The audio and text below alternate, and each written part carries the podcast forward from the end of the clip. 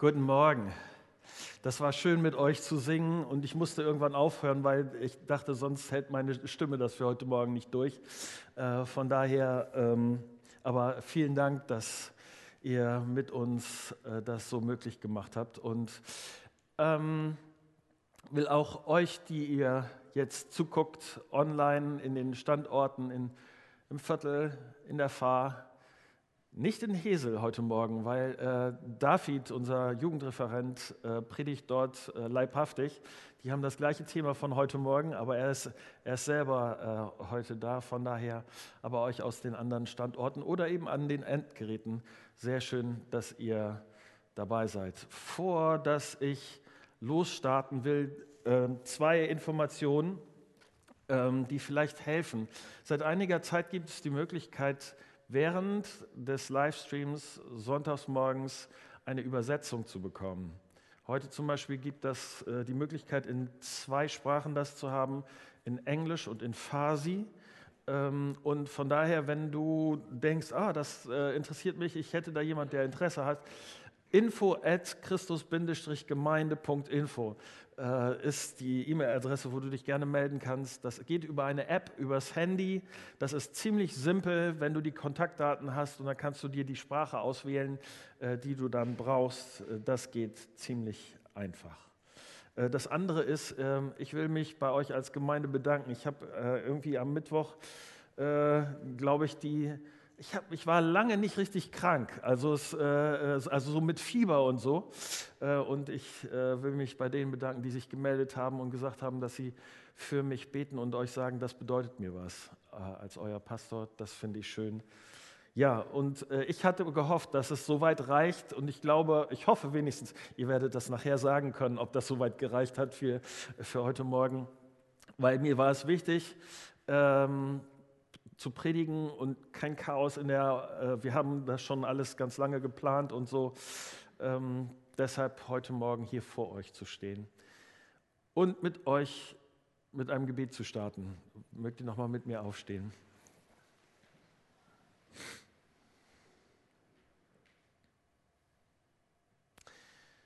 Lieber Vater, ich danke dir für dein gutes Wort und dass es nicht nur an den Stellen, die so nachher auf den Kalenderblättern landen, äh, dein Wort ist, sondern auch an den Stellen, äh, die vielleicht ganz oft ganz unbeachtet sind. Und trotzdem, wo du geredet hast und wo wir dich erkennen können und wo es uns hilft, besser ähm, zu verstehen, wer du bist. Und ich wünsche mir das sehr für heute Morgen, dass das so ein Moment ist, wo, wo du in uns klarer wirst und wo wir dein Wort verstehen als eine gute Herausforderung, als das, was du für unser Leben möchtest, als klare Ansage und etwas, was, was an Lebensveränderung in uns passieren soll, Vater. Und das ist etwas, was ich nicht durch meine Worte äh, machen kann. Ich bitte dich darum, dass du das tust durch deinen Geist. Amen. Setzt euch gerne. Und es ist wirklich so, dass ähm, dieser Teil der Bibel, äh, über den wir anfangen, jetzt in vier Sonntagen, also heute ist der erste, dann kommen noch drei Sonntage, über dieses Buch Haggai wird relativ wenig geredet. Wenigstens, ich, ich weiß nicht, ich bin schon länger Pastor. Ich habe tatsächlich in meinen 30 Jahren Pastorensein noch nicht ein einziges Mal äh, durch, äh, überhaupt nicht durch das Buch, aber ich äh, wüsste auch nicht, dass ich jemals über etwas in diesem Buch gepredigt hätte. Von daher dachte ich, nach 30 Jahren ist das endlich mal dran. Und ähm, von die, daher würde ich sagen, es lohnt sich wirklich ich muss, und ich, es, es geht gar nicht anders, als dass ich mit euch am Anfang einen ganz kurzen Crashkurs mache in Geschichte Israels mein Eindruck mag für dich völlig falsch sein, aber dadurch, dass wir immer mal wieder Sachen in der Bibel predigen, haben, haben wir manchmal so ein Puzzle äh, äh, vor uns, so unterschiedliche Teile. Und manchmal ist nicht ganz klar, wie hängt das alles zusammen, äh, in, in welchem äh, Zusammenhang steht das, wer ist auf wem gefolgt? Und warum ist das eine und dann das andere Also volle Konzentration und es wird, ich verspreche, nur ganz kurz sein, aber dass du wenigstens einen Eindruck hast. Und ich werde nicht bei Adam und Eva anfangen, sondern ich werde erst anfangen, wo nach der Geschichte Gottes das Volk Israel in Ägypten gelandet ist. Dort ist äh, das Volk Israel in der, in der Sklaverei. Und durch eine ganz wunderbare Art und Weise führt Gott sein Volk aus der Sklaverei heraus. Und jetzt hätte man denken können an dieser Stelle, super, äh, das Volk Israel hat Gott als starken Gott kennengelernt, die vertrauen ihm jetzt und jetzt geht das eine Erfolgsgeschichte so die nächsten Jahre und so. Nee, überhaupt nicht. Die müssen erstmal durch die Wüste. Und dann geht es darum, dass sie ins, äh, in das Land gehen, in das Gott sie, ihnen das versprochen hat. Schon in der Wüste fängt an, das Volk Israel so zwischendurch seine eigenen Götterbilder zu bauen. Es gibt Aufstände gegen Gott. Aber der entscheidende Punkt ist, Israel denkt sich, wir schaffen das nicht. Gott hat das zwar versprochen und zugesagt und all das, aber wir schaffen das nicht, in dieses neue Land einzuziehen. Wir haben viel zu viel Angst vor den Leuten, die da sind. Die sind so viel größer und stärker und mächtiger als wir. Das, das wird auf jeden Fall nicht funktionieren und deshalb, deshalb machen wir das auch nicht. Also selbst wenn Gott sagt, äh, alles wird gut sein. Und Gott sagt, okay, dann klappt das mit dieser ängstlichen Generation von euch nicht. Dann campt ihr die nächsten 40 Jahre eben in der Wüste, bis eine neue Generation herangewachsen ist. Und Gott tut Wunder und dieses, äh, diese Leute, äh, eine nächste Generation kommt und die geht dann wirklich in das versprochene Land.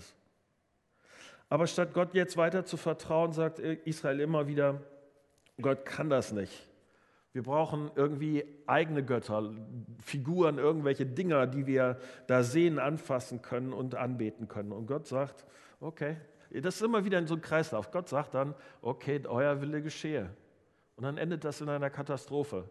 Und dann rettet Gott sein Volk wieder aus dieser Katastrophe.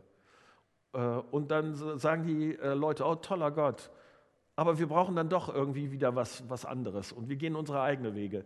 Das endet wieder in der Katastrophe und Gott rettet sein Volk wieder und dann äh, sagt das Volk wieder, oh toller Gott, aber nur für eine kurze Zeit. Und, und so geht das die ganze Zeit hin und her, bis es einen Einschnitt gibt, wo das Volk sagt, äh, Gott, wir brauchen so wie die anderen Leute auch einen richtigen König. Gott, auch da an dieser Stelle brauchen wir was zum Anfassen, so ein Chef, der, der sichtbar ist für uns. Und Gott sagt, okay, wenn ihr das unbedingt wollt, macht das. Äh, Saul ist der erste König und Saul ist am Schluss wirklich kein guter König gewesen. Es braucht einen anderen. David kommt. Und danach sein Sohn Salomo. Und Salomo startet ganz nett, also gut, äh, aber sein Ende ist übel. Äh, denn ähm, auch er ist einer, der es mit den Göttern, mit den anderen Göttern anfängt. Das Ergebnis, nach Salomo spaltet sich das Volk Israel in ein Nordisrael und in ein Südisrael. Das Nordisrael, die zehn Stämme im Norden Israels werden nach einer Zeit äh, erobert und versinken in der Weltgeschichte. Nichts mehr ist von, von ihnen übrig.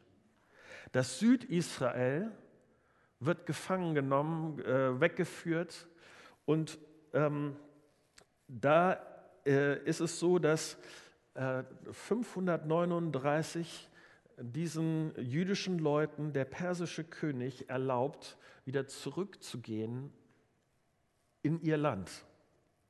Die Judäer kommen nach Hause.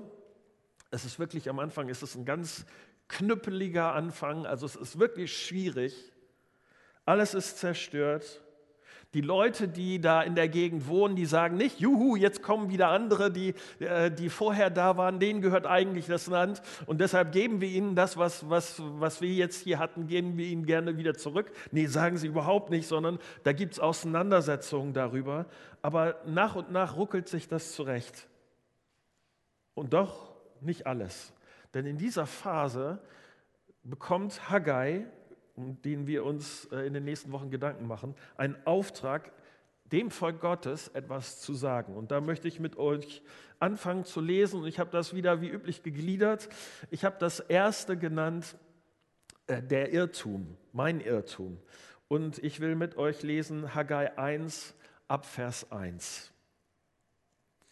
Im zweiten Regierungsjahr des persischen Königs Darius, am ersten Tag des sechsten Monats, empfing der Prophet Haggai vom Herrn eine Botschaft für Zerubabel und Jeschua. Zerubabel, der Sohn von Shealtiel, war der königliche Bevollmächtigte für die persische Provinz Juda und Jeschua, der Sohn von Josadak, war Hohepriester. Im Auftrag des Herrn sollte Haggai verkünden, so spricht der Herr, der allmächtige Gott, dieses Volk behauptet, die Zeit sei noch nicht gekommen, den, dem, den Tempel des Herrn wieder aufzubauen.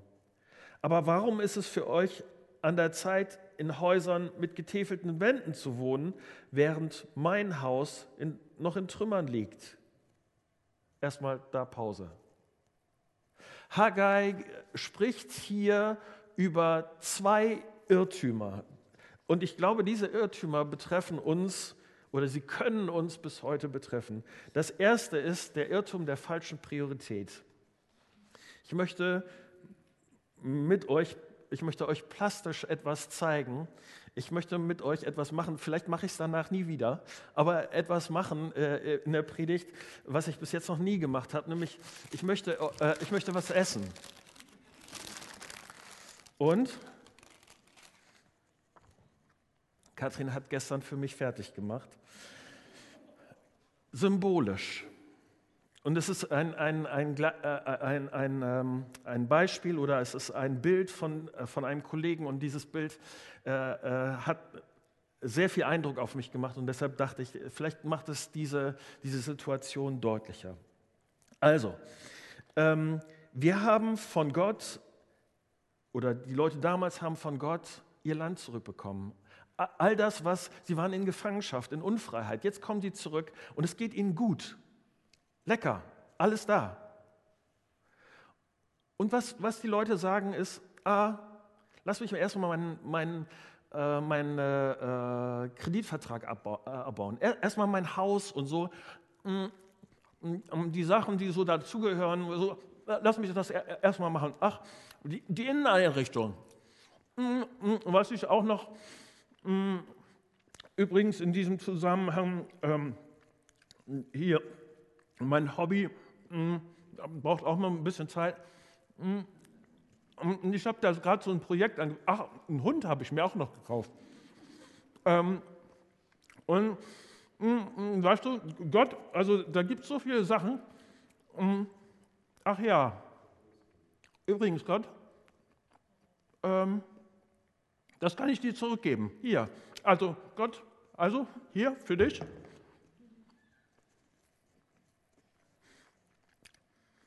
Und das ist, was Gott sagt hier mit diesen Versen.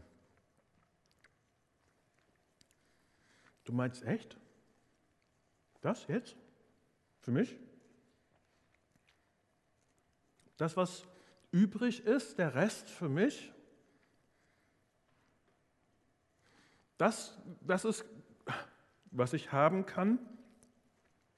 Und was manchmal dabei noch viel abstruser ist, ist der Gedanke, dass manche Leute denken, dass Gott dann noch einer ist, der, der sagt, ja, oh, oh, der da so hinter den, so einen abgeknafften ähm, Dings hinterher ist und begeistert so die, die Reste noch am, ablutschen würde. Ah, super, danke. Ähm, und so ist Gott nicht. Gott ist keiner, der sagt, ich finde Reste toll.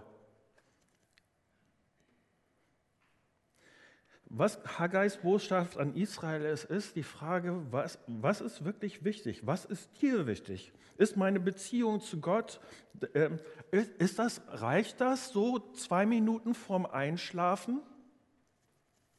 Wenn ich meine Energie für alles andere am Tag verballert habe, wenn, wenn ich wenn, wenn das noch übrig geblieben ist, ist das, ist das, was Gott möchte?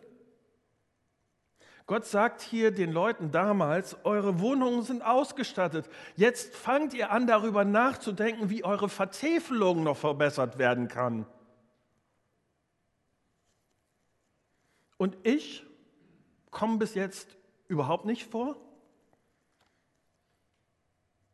Ihr habt keine Zeit, keine Energie, euch um meine Sachen zu kümmern.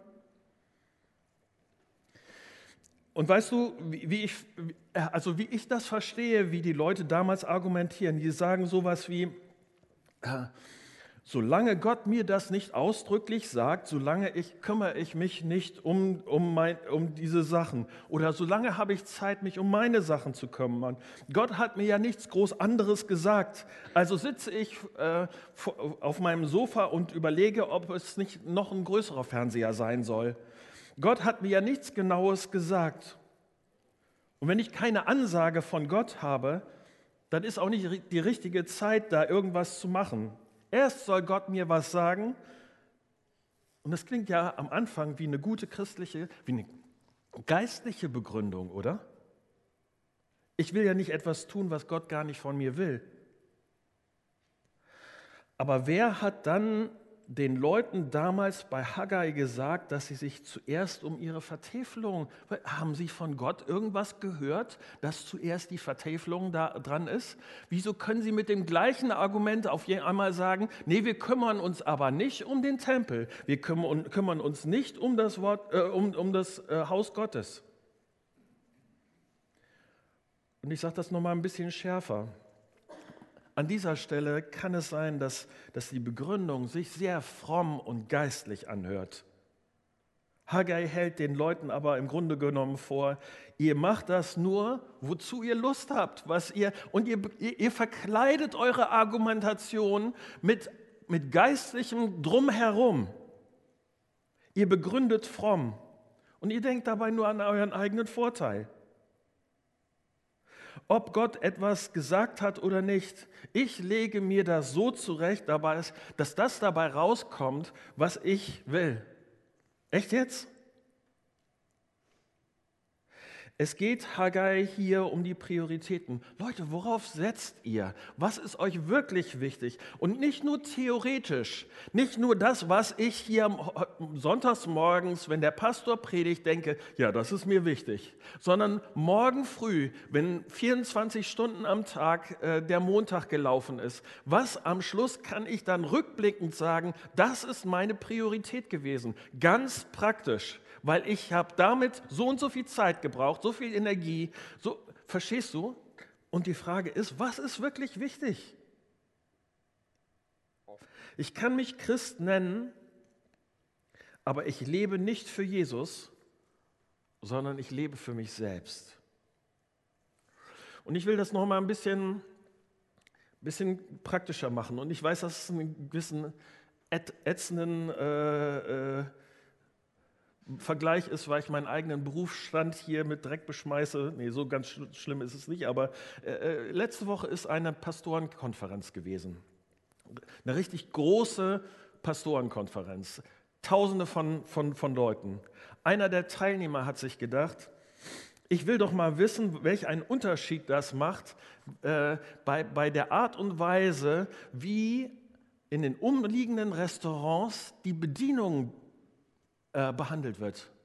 Der, derjenige ist rumgegangen, hat äh, sechs, sieben, acht Restaurants, ist er reingegangen und hat mal die Bedienung gefragt, wie das denn so gewesen ist äh, bei dieser Pastorenkonferenz, bei den Leuten, die dann da reingekommen sind, ob sie verstanden haben, in welchem Zusammenhang das steht. Und es war beschämend, was diese Bedienungen da von sich gegeben haben, wie, sie, wie sich diese Leute in den Restaurants benommen haben.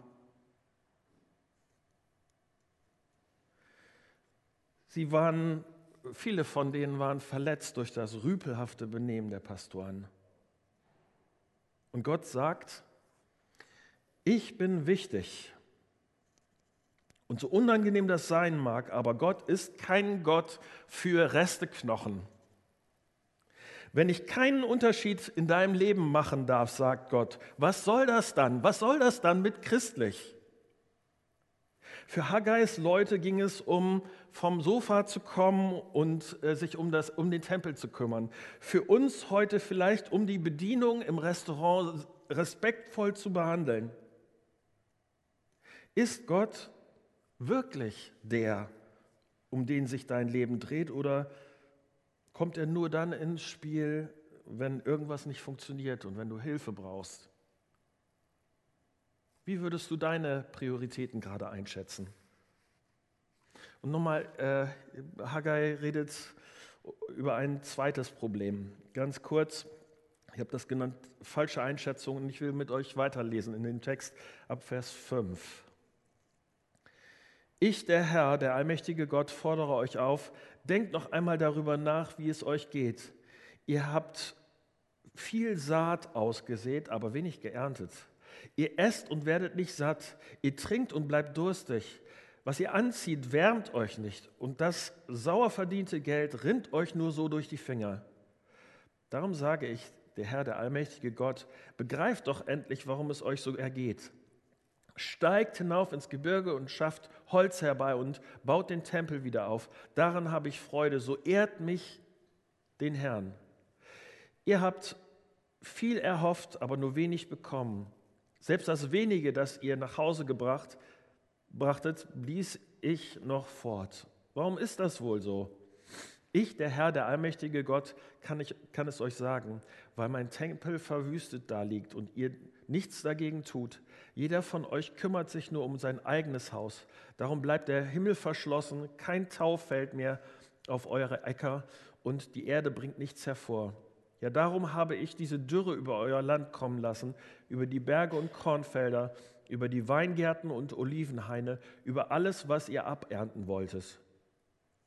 Die Hungersnot hat euch und euer Vieh getroffen. Ihr plagt euch ab mit der Arbeit, aber die Mühe lohnt sich nicht.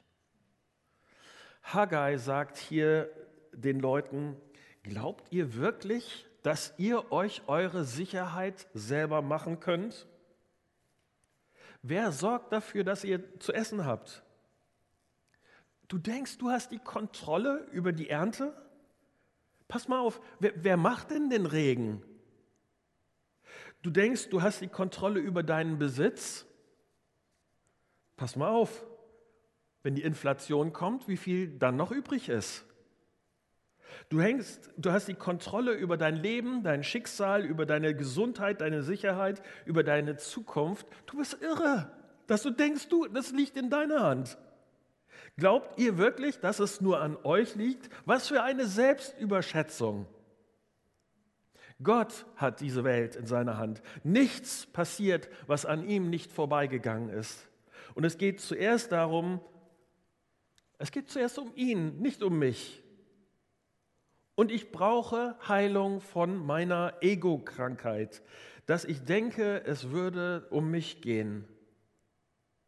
Die Heilung liegt in der Vergebung durch Jesus. Die Heilung liegt darin, Gott anzuerkennen, zuerst als den, der er ist, der Schöpfer des Universums, mein Schöpfer unser Schöpfer. Mein Leben liegt in seiner Hand. Die Heilung liegt darin, dass Gott geehrt wird, nicht nur theoretisch, sondern praktisch in meinem Alltag, dass er sich, mein Alltag sich um ihn dreht. In Klammern, ich will kurz eine Lanze brechen für alle Nichtmusiker, Nichtsänger und für Leute, die nicht so viel äh, Worte, nicht so viel Worte machen. Hier in Vers, äh, Vers 8 stand, steigt hinauf aufs Gebirge, schafft Holz herbei und baut den Tempel wieder auf. Daran habe ich Freude, so ehrt ihr mich, den Herrn. Wenn du so eher so ein praktischer Typ bist und du stellst zur Ehre Gottes deine Energie und deine Begabung zur Verfügung, dann ist das ein ganz praktisches Lob Gottes. Gott wird durch das, was nicht, nicht auch durch unsere Musik, auch durch unsere Worte, aber ganz praktisch hier durch das, was, was Leute tun, anpacken, was sie schaffen, dadurch wird Gott geehrt.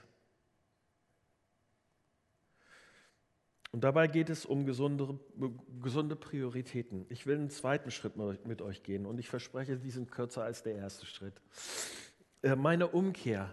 Weil hier, was, was Haggai tut, ist, er zeigt auf, wo das Problem ist.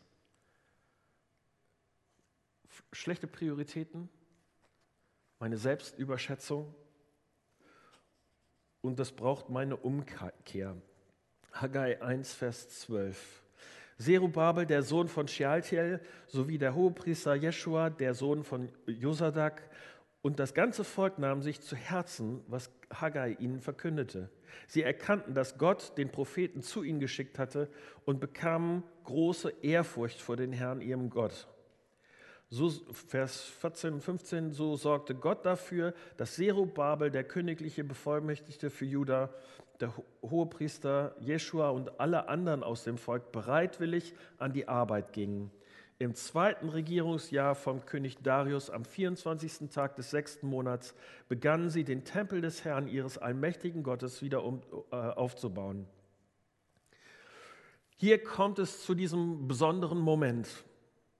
Und ich, ich kenne diesen Moment aus meinem Leben und ich bin dankbar, dass er nicht nur einmal da ist, sondern immer wieder vorkommt. Nämlich äh, Haggai ist so mutig, und konfrontiert die Leute mit einer unangenehmen Nachricht. Ich weiß nicht, wie du darauf reagierst, wenn du kritisiert wirst. Äh, für mich, ich zucke meistens zuerst und ich weiß, ich brauche einen kurzen Moment, um darüber nachzudenken. Ähm, und es ist etwas, äh, es ist dieser Moment damals der Leute, dass sie, dass sie verstehen, das, was hier passiert, ist einfach nicht nur, da will uns nicht einfach nur jemand wehtun sondern es geht darum, der, der ist von Gott. Der will uns helfen, dass wir Schritte gehen, damit es anders wird und dass ähm, unsere Beziehung zu Gott wieder in Ordnung kommt. Damit wir erkennen, was dran ist. Und diese Worte von Haggai sind verstanden worden. Ich, ich finde es äh, wichtig an dieser Stelle. Es, es hat nicht diesen Moment gegeben von, ja, Haggai, gute Predigt. Ähm, wann gibt es Kaffee?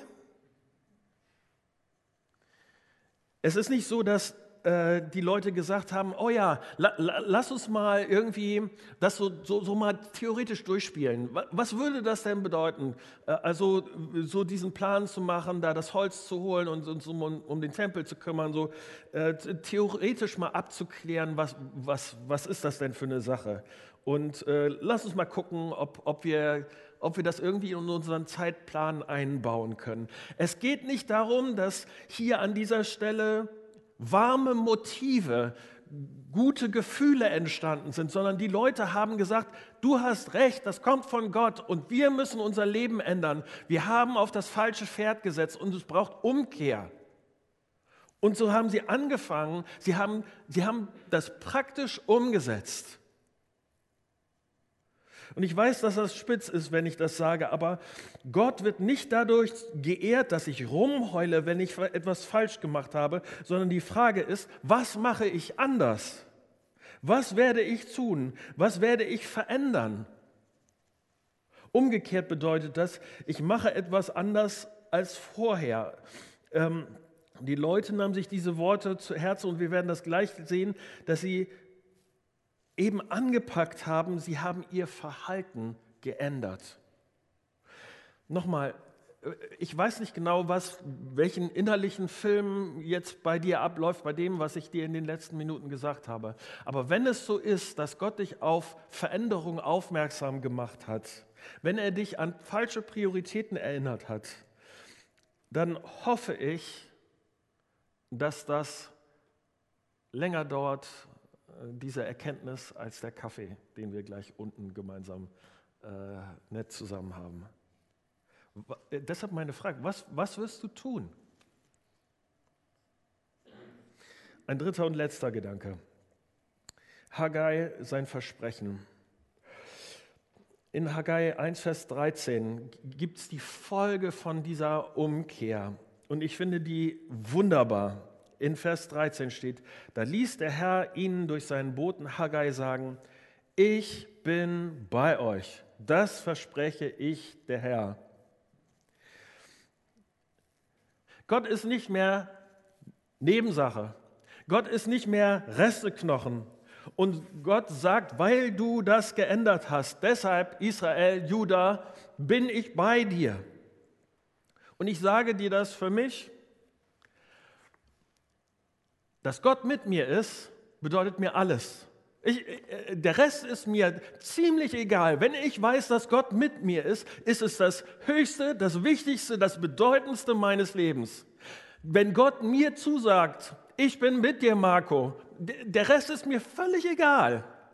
Das ist das Entscheidende, wenn Gott sagt, ich bin mit mir. Ich weiß dann, dass mein Schöpfer, der mich lieb hat, der, dem alles zur Verfügung steht, der, mich, der mir Kraft geben kann, der mir Weisheit geben, der, der sorgen wird. Wenn er mit mir ist, ist alles gut. Mich erinnert das an dieser Stelle das, was Gott den Leuten Israels zusagt, mich erinnert das sehr an äh, einen Vers im Neuen Testament, weil Gott da sehr Ähnliches sagt äh, zu, den, zu der ersten Gemeinde. Da sagt der Sohn Gottes, Jesus sagt äh, selber in Matthäus 28, Vers 19, Deshalb geht hinaus in, alle, in, in, die ganze Welt und ruft alle Menschen dazu auf, meine Jünger zu werden. Tauft sie auf den Namen des Vaters, des Sohnes und des Heiligen Geistes. Lehrt sie alles zu befolgen, was ich euch aufgetragen habe. Ihr dürft sicher sein. Und jetzt kommt eine sehr ähnliche Formulierung zu dem, was wir in Haggai gelesen haben. Ich bin immer bei euch, bis das Ende dieser Welt gekommen ist. Damals bei Haggai ging es darum, dass Gott gesagt hat, hier ist mein Auftrag, ihr geht hin, haut ein paar Bäume um, äh, stellt wieder mein Haus her, mein, mein Tempel und den, das Zentrum vom Glauben, die Identifikationssache für, für meinen Glauben, der Ort, wo, wo ich euch treffen kann, dass das wieder hergestellt wird. Das ist das, worum es bei Haggai geht. Im Neuen Testament sagt Gott, das, was für bis heute für seine Leute gilt, für mich, für dich, für Christus Gemeinde, wenn du an Jesus glaubst, geh überall hin, bau meine Gemeinde, such nach einer Gelegenheit von, von mir zu erzählen, dass Leute Jesus kennenlernen und dass sie tun, was Jesus möchte, dann werde ich mit dir sein. Warum ist mir das so wichtig, dass Menschen Jesus kennenlernen und sie anfangen, Jesus zu folgen? Warum ist das für Christusgemeinde so wichtig, dass Menschen Jesus kennenlernen und sie äh, Jesus folgen? Ich wünsche mir für mich und für dich und für uns als Gemeinde genau das, dass Gott mit uns ist. Deshalb tue ich alles, was geht, und dir immer wieder zu sagen, folge Jesus, tu, was er will, lerne von ihm, lebe mit ihm, lass ihn nicht dein Resteknochen sein. Lass uns gemeinsam aufmachen, Menschen mit der guten Nachricht von Jesus zu erreichen, weil er dann mit uns sein wird. Die Bibel sagt, wenn ich das mache, ist Gott mit dir. Und ich sage dir für mich, das ist alles, was ich brauche. Mehr brauche ich nicht. Und ich hoffe, dass es etwas ist, was uns weiter beschäftigen wird, ähm, dass Gott mehr sein will als dieser Resteknochen und dass er etwas vorhat mit dir und dass er mit dir sein will. Soweit.